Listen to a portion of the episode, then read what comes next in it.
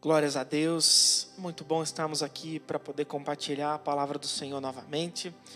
E eu gostaria nesse instante que você pudesse fechar os teus olhos mais uma vez. Nós queremos orar, queremos entregar esse momento diante do Senhor, para que o Senhor abençoe os nossos corações, para que o Senhor ele possa trazer entendimento e revelação da sua palavra para nós que nós possamos enxergar na palavra de Deus aquilo que o Senhor tem para nós nos dias de hoje.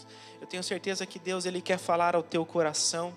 Ele preparou esse momento para você poder ter comunhão com Ele, ouvir a Sua voz. Então, que você possa se desprender de tudo aquilo que está ao teu derredor nesse momento. Que você possa se desligar de todas as coisas que possam tirar a tua atenção. Que nós possamos focar na palavra do Senhor que será ministrada nesse momento. Amém? Feche os teus olhos em nome de Jesus comigo aqui. Vamos orar. Pai, nós te agradecemos mais uma vez. Nós honramos e louvamos o Teu nome, Pai, por esses momentos que estamos tendo de comunhão, de adoração com o Senhor, ainda que conectados pela internet, mas glorificamos o Senhor porque podemos, temos condições de estar unidos como igreja nesse sentido nós podemos estar ministrando vidas, nós podemos estar tocando pessoas, mesmo em meio a esse caos que toda a humanidade tem vivido. Nós glorificamos o Teu santo nome, porque o Senhor tem cuidado das nossas vidas, o Senhor não tem permitido faltar coisa alguma, o Senhor tem guardado as nossas vidas dessa assolação que o mundo tem vivido com essa pandemia, e até agora nós estamos guardados no Senhor, por isso nós te louvamos. Mas, Pai, nós queremos pedir ao Senhor agora, Pai, que o Senhor guarde o nosso coração.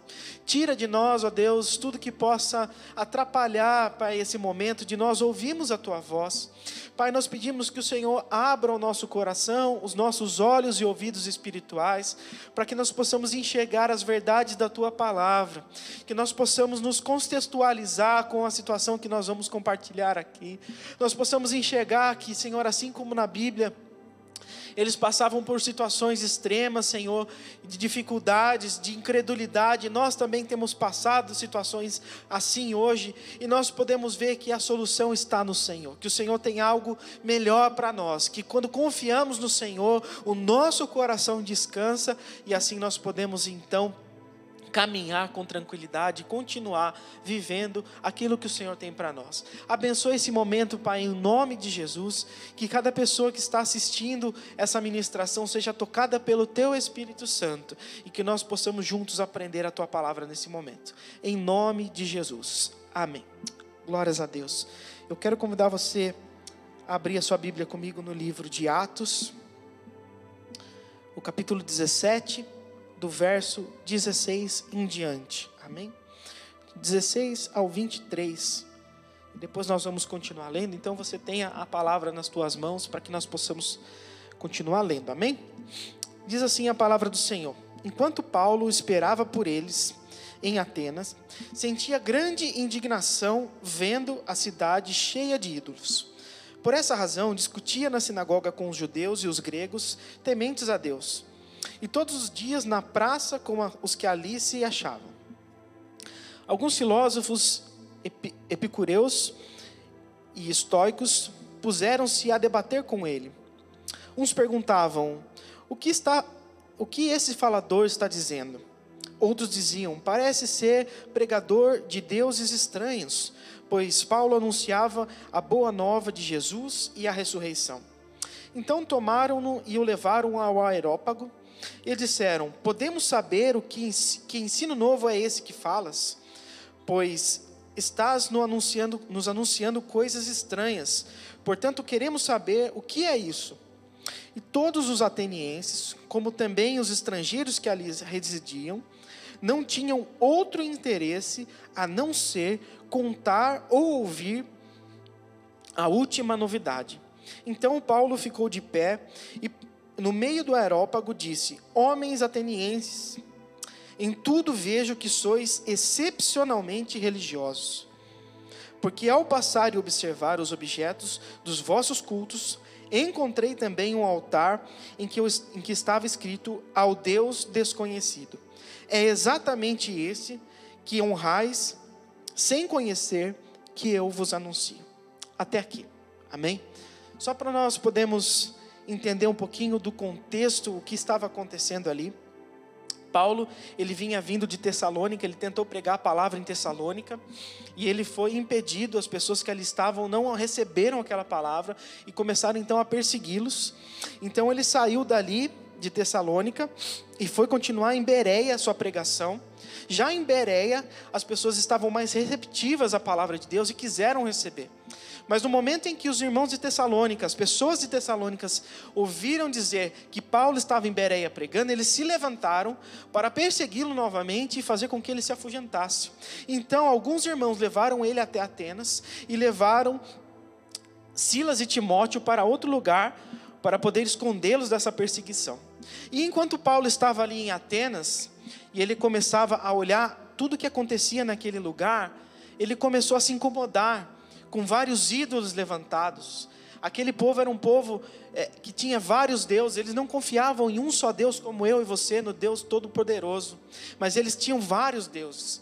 Por exemplo, se eles fossem um, um, povo que cultivava, um povo da terra, que trabalhava no cultivo da terra, eles adoravam a deusa Deméter, que era a responsável por fazer com que aquela terra frutificasse.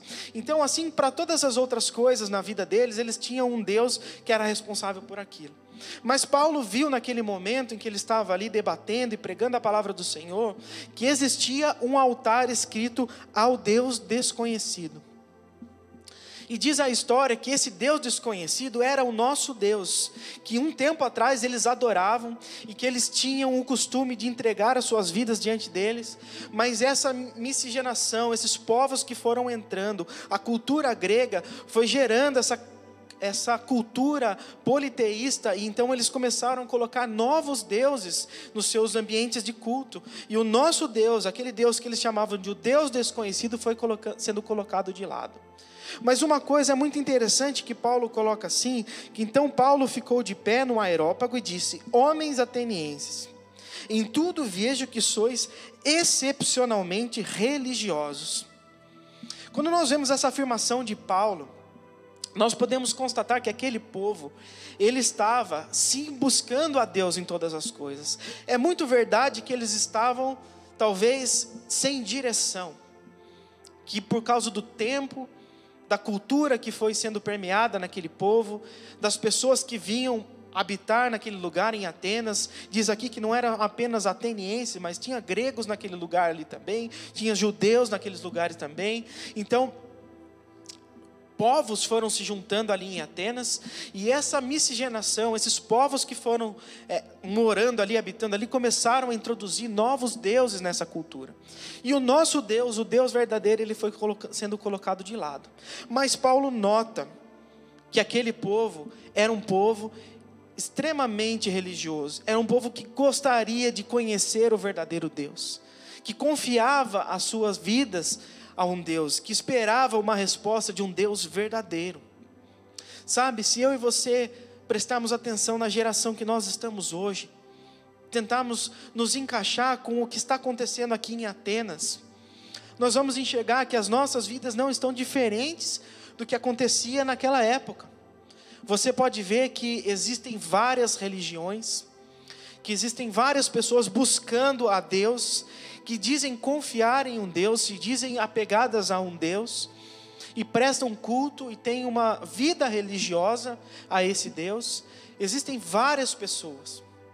Os dados do último censo que foi realizado em 2012 aponta que aproximadamente de 14 a 18% da população do mundo se diz sem religião ou não acreditar em Deus. 14% sem religião e aproximadamente 4% se dizem ateus. Ou seja, todos os outros 85, 86% confiam na sua, a sua vida a um Deus. Eles prestam culto a um Deus. E eu não quero entrar no mérito, no detalhe de qual é a, o percentual dos que são cristãos e das outras religiões. Mas eu quero chamar a atenção para você que 85 ou 86% da população mundial confia que existe um Deus. São sedentos pela presença de Deus. São pessoas que confiam a sua vida em Deus. Podemos estar, podem, podem estar errados, talvez buscando o Deus errado, talvez, talvez buscando sem resposta, sem conhecer quem é o verdadeiro Deus e eu não quero entrar nesse mérito agora, mas 85 ou 86% da população mundial confia a sua vida em Deus. Esse mesmo censo detalhou que essa população tem 7,8 bilhões de pessoas. 7,8 bilhões de pessoas. Ou seja, todas essas pessoas, essa grande maioria, ela confia a sua vida em Deus.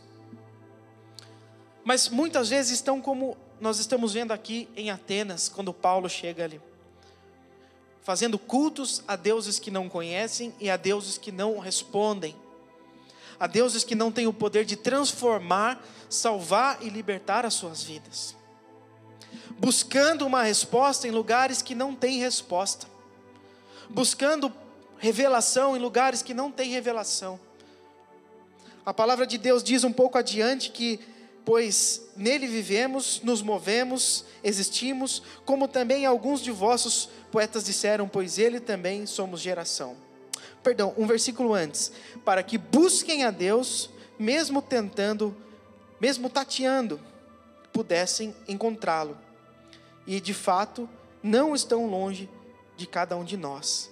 Ou seja, as pessoas têm buscado a Deus, Deus nos fez para isso, para buscá-lo e que mesmo tateando, ou seja, mesmo que eu não possa vê-lo, mesmo que eu esteja em meio a essa situação, que eu não tenho revelação, ou que eu estou crendo em um Deus que não é o Deus verdadeiro, ainda assim, mesmo que tateando, nós possamos o encontrá-lo. Essa é a realidade dessa, dessa população que vivia em Atenas naquela época e da nossa geração. Pessoas buscam a Deus em vários lugares, em variados lugares, de variadas formas, sem encontrar uma resposta, sem encontrar um alento, sem encontrar o Salvador. Mas como então eu e você podemos ser luz para essa geração?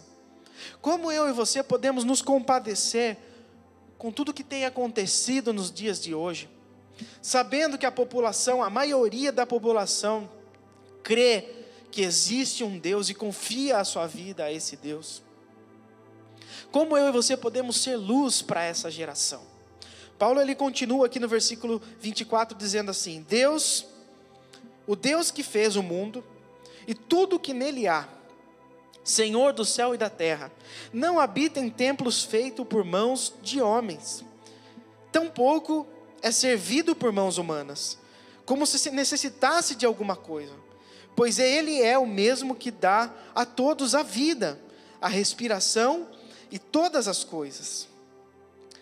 Sabe, Paulo começa a descrever aqui então o Deus que tocou a vida dele, o Deus que ele teve um encontro pessoal e que transformou a sua vida, o Deus que revelou para ele quem realmente era o Deus que ele conhecia não apenas de ouvir falar, como muitos conhecem a Deus de ouvir falar, mas de realmente ter um encontro impactante com Paulo, de realmente derrubá-lo de uma cavalgada que ele estava indo contrária a Deus e trazê-lo e trazê-lo para uma luz, a luz do Espírito Santo de Deus. Paulo ele começa a revelar quem é esse Deus na vida dele.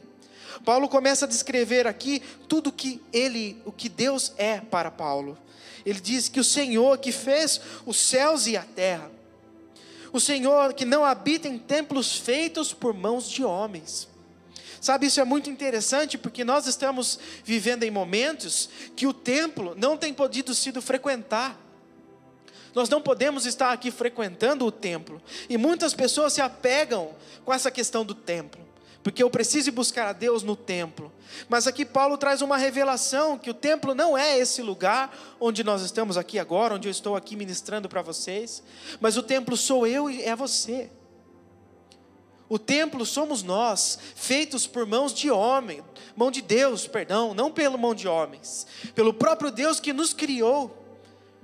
É nesse templo que ele deseja habitar. E ele ainda diz assim: tão pouco é servido por mãos humanas Muitas vezes você está achando que aquilo que eu e você fazemos com as nossas mãos, aquilo que eu e você podemos oferecer do nosso trabalho, pode ser algo que o Senhor receba. É óbvio que Ele recebe, Ele enxerga isso de coração, Ele sabe do teu coração.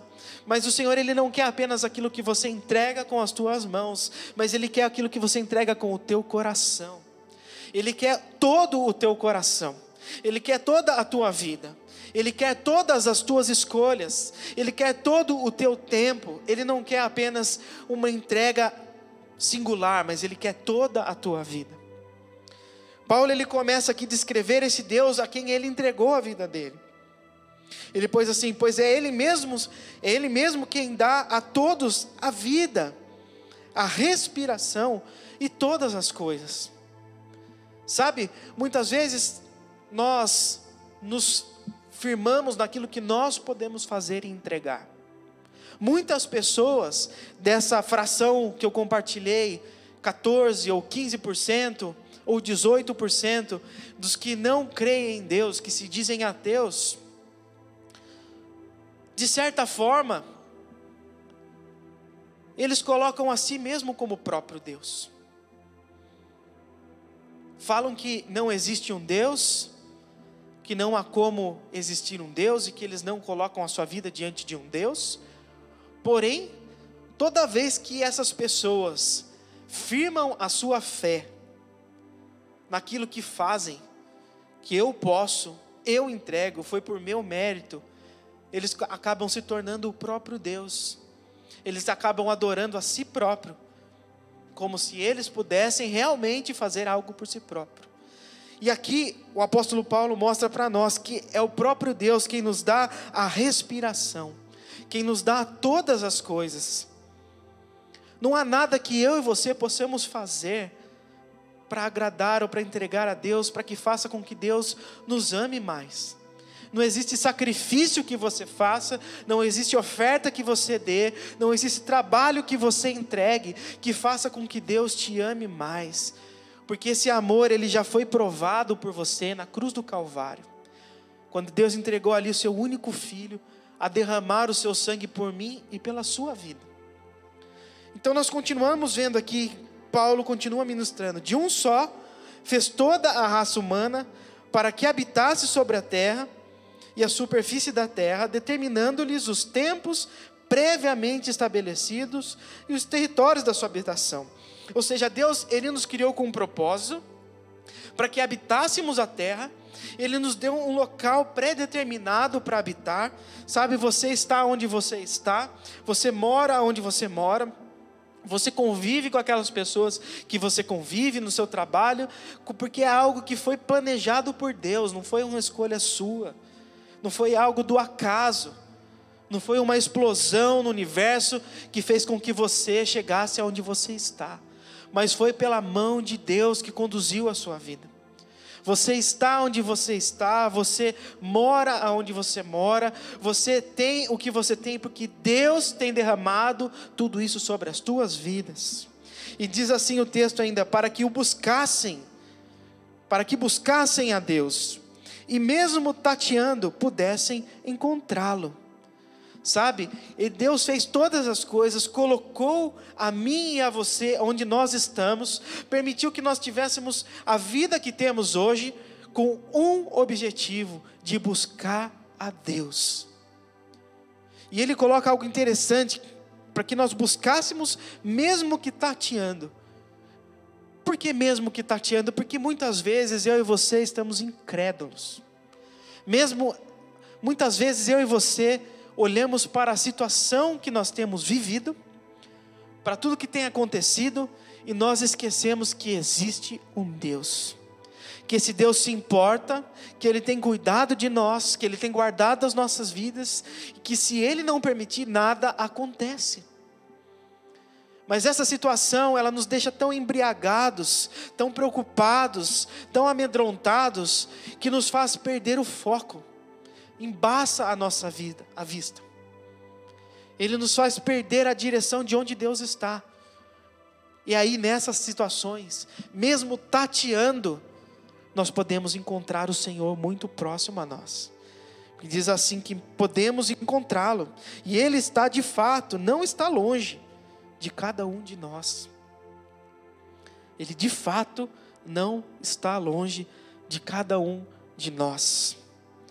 Sabe, esse momento, essa situação que nós temos vivido, tem servido para despertar o nosso coração, tem servido para que nós possamos olhar o que temos vivido, como temos conduzido as nossas vidas, quais as oportunidades que nós temos de ministrar o Senhor para as outras pessoas que nós temos, estamos próximos.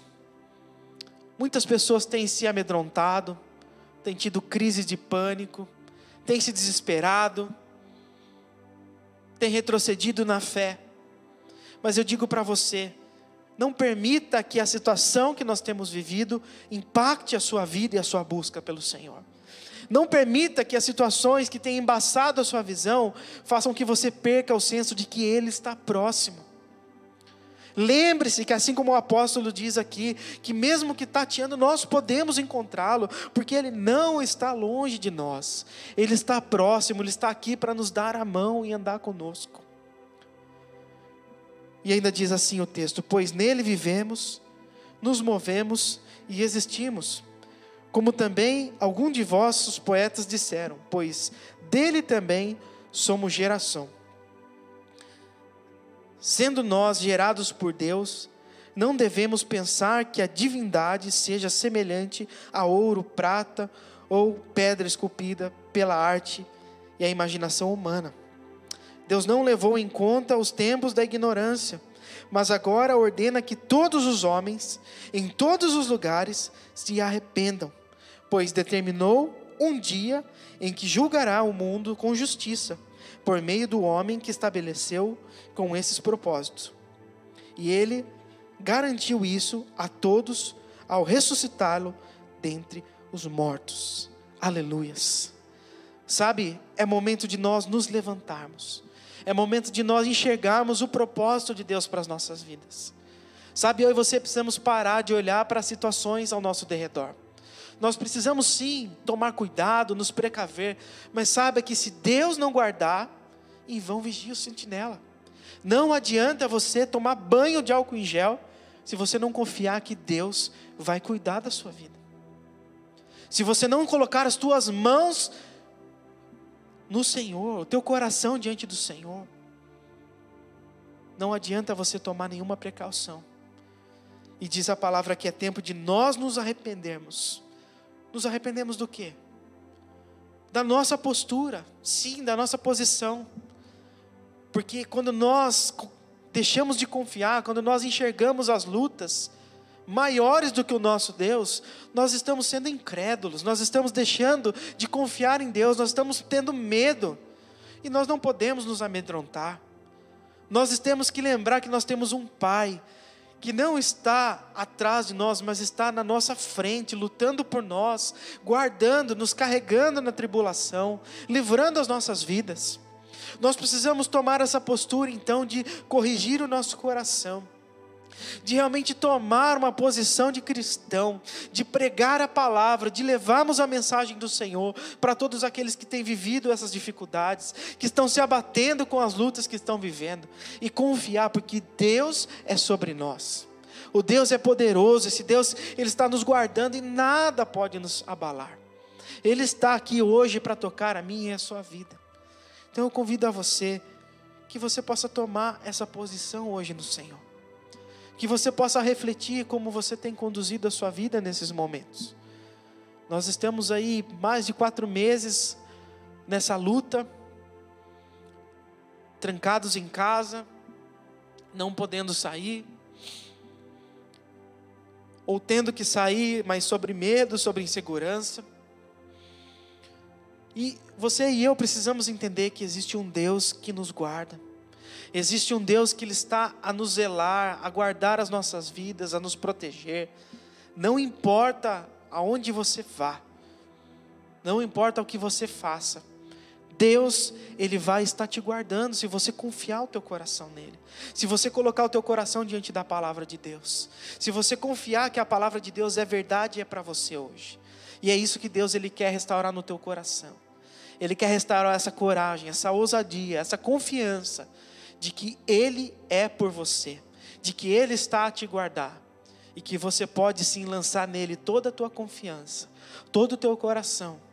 Confie o teu trabalho, confia o teu ambiente de escola, confia a tua casa, confia a criação dos teus filhos.